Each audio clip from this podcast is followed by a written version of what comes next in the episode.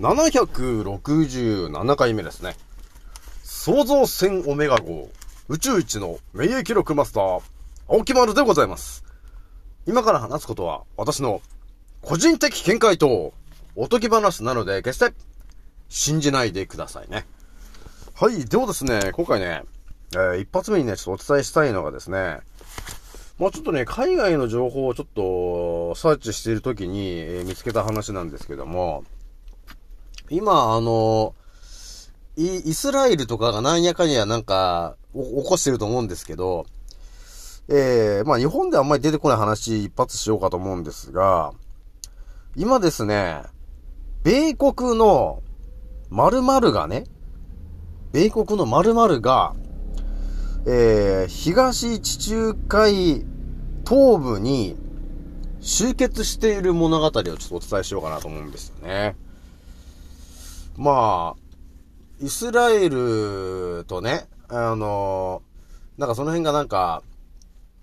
ドンパチドンパチなんかやってると思うんですけど、えー、それに対して、えー、動きがちょっとあったんですよと。米国がちょっと動き出しちゃってるんで、ちょっとその話しようかなと思うんですよ。これですね、本当第3次が、結構、えー、ガチで迫ってる感じがあるぞ、今回。えー、やばい感じがちょっとありますよ。じゃあ、二つ目にお伝えしたいのが、まあ私が今頭に入ってる話なんですけど、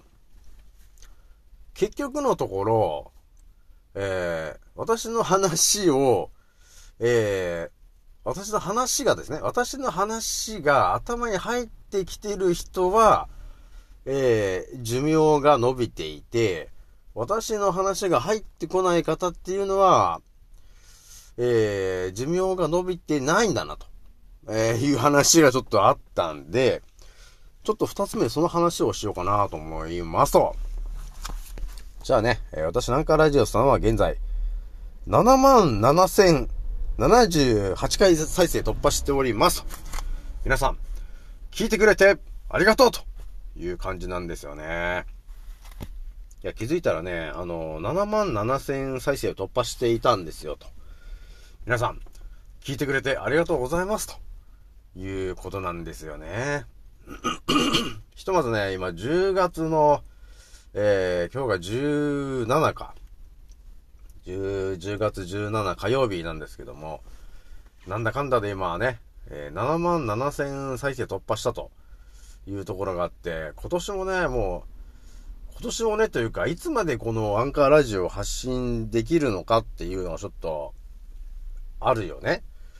多分、第3次とかが、ね、完全にまあスタートしちゃって、えー、日本も巻き込まれるようなことがあるとですね、この今当たり前の日常みたいなものが一気に崩れ去って、この前のね、3年前のコロコロちゃんみたいに家から出るなみたいな話も出るんだろうね、本当にね。そうすると仕事なんかしてる場合じゃなくなっちゃってっていうことがちょっとあるよね。まあ一つ発信できるところはずっと発信していきたいというところがあるので、皆さんね、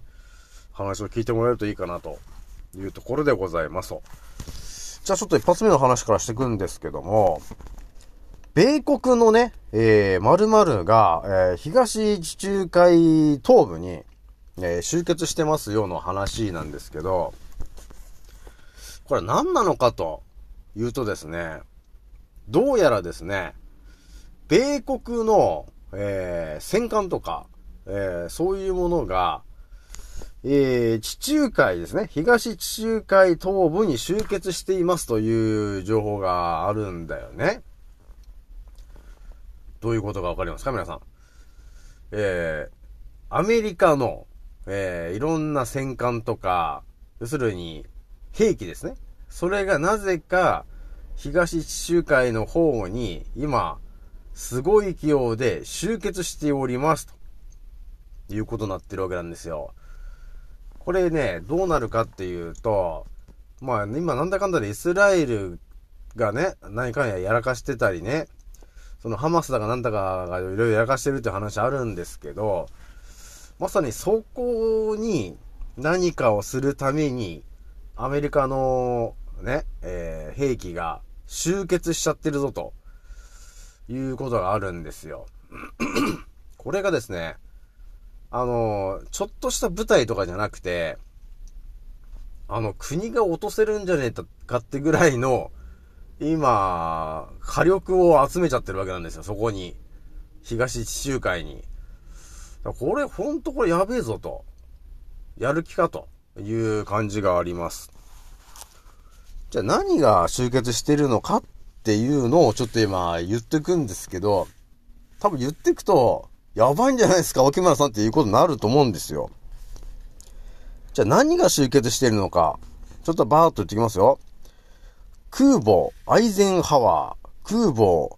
ジェラルド、えー、誘導ミサイル、巡洋艦フィリピン、誘導ミサイル駆逐艦ラブーン、メイソン、グレイブリー、巡洋艦 USS ノルマンディ、駆逐艦 USS トーマス、トドナー、USS ラメージ、USS カーマー、USS ルーズベルト。まあ、これがね、何なのかっていうとですね、えー、戦艦です。そして空母。そしてですね、えー、F35、F15、F16、F10、えー、戦闘機まで配備してるぞと、えー、いうことが、えー、今起きてるからね。これ、まさにですね、えー、イスラエル物事、も、ね、イスラエルごと、あの国周辺全部ぶち壊すんじゃねえかっていうぐらいの火力が集まっちゃってるわけなんですよ、と。なので、この先ちょっと見えてくるよね、シナリオがね。だからね、下手したらこれ1週間以内に、ガチのドンパチがちょっと始まる可能性あるよね。戦争屋のアメリカが出てきちゃってっから、これやべえぞ、ということになってるよね。で、一応さ、もうみんなある程度覚醒してる方は見えてると思うんですけど、イスラエルにお金供給しているのと、そのハマスとかそっちの方にお金を裏から回しているのは、まあ結局支配層の人たちだから、まあ第三次を起こすために、えー、どっちの国にも、えー、お金と、ね、えー、武器を提供して、えー、ドンパチドンパチさせようとしてるわけなんですよね、というとこなってるんで、えー、数日、以内に何かがちょっと起こされそうな気がしてやばいなというところになってございます。じゃあ、なので皆さんね、ちょっと海外のニュースはちょっと気にしていこうかなというところでございますと。じゃあですね、二つ目にね、ちょっとお話ししたいのがですね、私もね、最近ほんと思ってるのがね、えー、皆さんね、長生きしたいですかっていうのと、長生きしたくないですかって皆さんに聞くとですね、大体の方が、いやー、長生きしたいねって言うんですよね。で、結局今、私が発信してる内容っていうのは、私の話を聞いてくれた人っていうのは、間違いなくお注射打ってない人で、私の話を全然頭入ってこない人っていうのは、お注射打ってる人っていう感じに、まあある意味こう分かれちゃってるわけなんですよね。で、私の話が頭に入ってきてる人っていうのは、ええ、今、もう、寿命が、あの、伸びてるわけなんですよ。だから、元々のシナリオで言ったら、今まで、なんだろう、今までのその支配層の皆さんが、えー、我々に与えてきてる、その人生のシナリオっていうのがあるじゃないですか、と。それに、に書いてることを読み上げると、要するに2021年の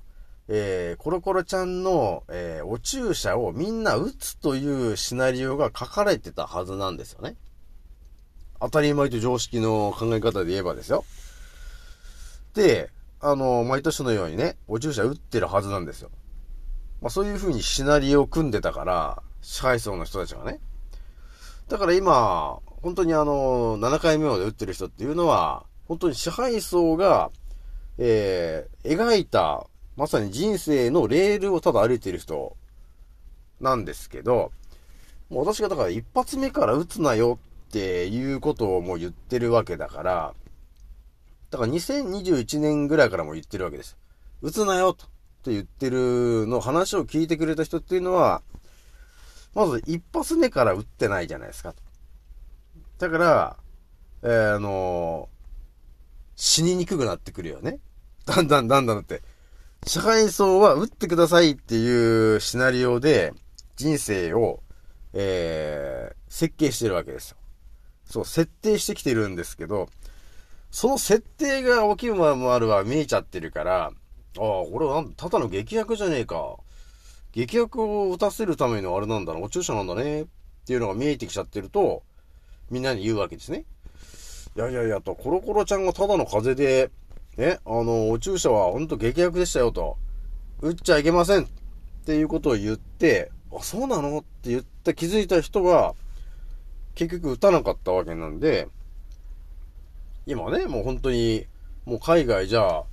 あ、の、お注射なんてただの下逆でしたってみんな言ってると思うんですけども、まあそれが真実だったよねっていうのが見えてくると、私の話を聞いてる人は、長生きできるんですよ。だその、人生のレールがあって、ね、我々、それが運命だと思ってるんですが、まあ、全て支配層の奴らが、生まれた瞬間からその人生のレールをもう引いていて、ね、予防注射なんだかんだって、我々の免疫力を下げたり、病気にするためのあれやこれやずーっとシナリオを組んできちゃってるわけですよと。だ子宮頸がんもそうですけど、あれ打てば、あの、妊娠しにくくなっちゃうし、余計癌が悪化しちゃったりとか、あとは、あの、麻痺になっちゃったりとか、車椅子になっちゃったりするわけなんですよね。だから思ってるのと逆のことをやらかしてますよね、と。っていうのも全部見えてきちゃってるから、えー、やめなよ、やめなよって言っていくことによって、長生きする人生の方に、私が引っ張っていってるから、私の話を聞いてる人は、寿命が伸びて、私の話が全く頭に入ってこない人っていうのは、結果、早く亡くなっちゃってると。早く亡くなっちゃってる、あるいは支配層の人生の設定のシナリオ通りに亡くなっちゃってるんだなと。っていうのはね、あの、やっぱり見えてきちゃっているわけなんですよ。なので、私もね、なんだかんだで今、アンカーラジオ毎日発信してるけど、まあなんか、なんだかんだ100回ぐらいは回るじゃない？だから100人ぐらいの方は聞いてくれてるのかなと。いうところがあるわけですよ、と。だからね、あのー、長生きしたい人、あとは、ね、まあ、自分の子供がいて、んな亡くなってる場合じゃないんだっていう方もいると思うんですよ。ね。そういう方たち、あとは若者たちも言っとくけども、大人の言うことを聞いてても、結局、ダメなんですよ、と。それは何かっていうと、眠ってる大人の言うことを聞いてても、基本的に当たり前と常識の考え方なんで、支配層が設定、設定してる、その、病気になるっていうその設定ですね。そのレールの上から、えー、まあ、そのレールがあるということも気づいてないから、回避できないわけよ。で、もうそれが当たり前なんだと思ってるから、えー、自分の子供たちとかにも、ね、それを当たり前なんだっていうのを押し付けてくるわけよ。だから、ね、あの、若者たちにも言っとくんですけども、お注射とか絶対打つんじゃねえぞというとこを言っとくからね、皆さんね。だから、親が言ってきたとしても、打ちませんとって言っといてもらえると一番いいのかなというところがありますね。まあ、たとりあえず大人になっちゃえばさ、あの自分の好きなようにできるんですけど、やっぱりあんまりちょっと、小学生とかさ、中学生とかだとさ、なかなかそのお注射のどうだこうだっていうのは言えないかもしれないんで、万が一ね、そういう子供さんで迷ってると、悩んでるんですよと、うちの親が打てって言うんですよっていうのがあればですね、なんかちょっと DM でも入れてくれるとですね、あの、福島先生の動画とかのやつの、その URL とかのさ、あれ教えるから、やっぱさすがにあのさ、あの、京都のさ、教授の福島先生が、ね、えー、コロコロちゃんの、えー、枠のチンの、ね、あれなんか立ち上げましたけど、そういうのを見るとちょっと違うんじゃないかなと思うんですよね。自分の親がね。そうすると、あれ？思ってるのと違うんじゃねえか？っていうね。思ってるのと違うことがあった場合に、えー、自分の子供が亡くなっちゃう可能性があるのに打つんですか？っていう話ですよね。で、国は一切保証しないんですよね。今もう副反応の人が多分2万人とか3万人ぐらい溢れ返っちゃってるんですけど、結局あの、膨大なその、えー、検査をしないと、申請が下りないみたいですからね。だそうなっちゃうと、ね、あの、自己責任で打ってるからみんな。国が保証してくれるような雰囲気ですけど、ほとんどがやってくれてないということになってるんで、働かないと結局生きていけないわけですよね。なんですけど、働くための体が健康でなければいけないじゃないですかと。でも、お注射を打つことによって、もう体がだるくなったりとか、ね、足が動かなくなったりとか、っていうのがバンバン出てきちゃってるわけなんですよね。だから、やっぱりシングルマザーの人とかもいると思うんですけど、ね、あの、国が言ってるから、専門家が言ってるから、で自分には子供がいて、もうシングルで頑張んないといけないんだって言うとさ、もうね、先生とかが言うんですよね。いや、それだったらあれだねと。えー、コロコロちゃんになっちゃまずいねと。重症化したらまずいから、えー、ちょっとお注射打ってくださいと。って言うんですけど、本当にひどいよね。としか思わないよね。だそれで、え、万が一、その体のね、まあ、ロットによってですよね。ロットがやべえロット引いちゃった時に、あの、その場で数時間後にいなくなるのか、ね、アナフィラキシーショックとかで、えー、亡くなっちゃうのか、えー、どっか後遺症が残ってね、足とか、どっか体が麻痺しちゃうとか、えー、そういうことが起きちゃうわけなんですよね。そうした時に自分の子供を守れなくなっちゃうわけなんですよ、と。っていうのがあるわけね。だからやっぱり、特に国が言ってることってやべえことしかないんですよね、と。で、特に無料の話はもう地獄行きですよね、と。いうことになっているので、ひとまずね、えー、長生きしたいという方がいたら、ちょっと私に言ってきてもらえると、まあ私が長生きの秘訣をね、まあ地球のサバイバル術ですよね。まあそれを語ってきているので、まあちょっと聞いてみてもらえるといいかなというとこなんですよね。長生きしたい人は、この地球で起きている今どうなってるのかっていうのが見えてこないと、長生きできないんですよ。結局今。今非常にもう分かりやすくなってきてますね。長生きしたい人は結局、この地球で何が起きているのかっていうのが見えてこないと、長生きできません。それは今支配層の奴らが、えー、国民というか、地球に住んでる一般人、まあ82億人ぐらいまで増えちゃったのを、まあ10億人とか5億人まで減らすぞっていうことを言い始めて今スタートしちゃってる話なんで、コルコルちゃんがね、になっているわけなんですよと。だからそのシナリオが見えてこないと、ああ、ずっとこの、なんていうの、平和みたいな日本がずっと続くんだってみんな思ってるんだけど、違うからね、現実は。奴らの気分次第だから。これもほんとね、7年ぐらい覚醒してるとはっきり分かってくるよね。全部奴らの都合によって我々は生かされてるだけなんですよ。と。だから生かされてるというか、働いて税金を納めたやつが、その支配層の奴らにたたっぷりこう回っていってる、だよね、結局。だから、働いて、だからその3分の1ぐらいをもう支配層に渡してるっていう感じで生かされてるだけなんですよ。結局植民地なのよ。結局ね。でこれあんまり考えていくと嫌になっちゃうんだけど、とりあえずまあ逆の考えを書くとすれば、とりあえず我々はこの地球というところに生まれて、今いろんな方と出会ったりね、な結婚したりなんだかんだりしてると。それはそれで楽しいこともあるよね、という感じでさ。まあ、全てを批判するのではなくて、まあこういう状況なんだというのを受け入れましてですね、